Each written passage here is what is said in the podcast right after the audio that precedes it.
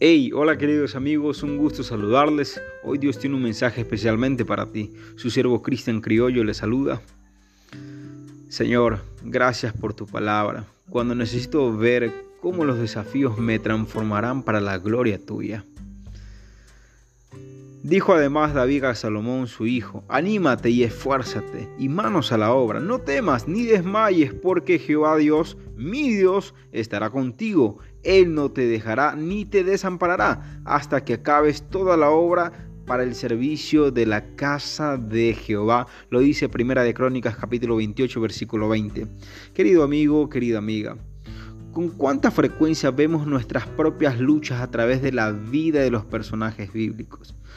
Además, en lo personal a mí me anima el ejemplo de Pablo, cuya meta de predicar el Evangelio continuamente en nuevos lugares le trajo nuevos desafíos.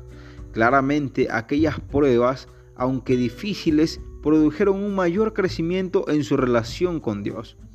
Ahora, pregúntate hoy a, Dios, dile, ¿qué quieres que yo aprenda de los desafíos que vienen a mi vida?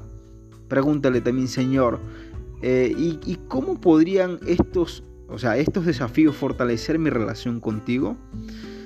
Dile, por favor, muéstrame cómo avanzar con fe para que pueda acercarme más a ti.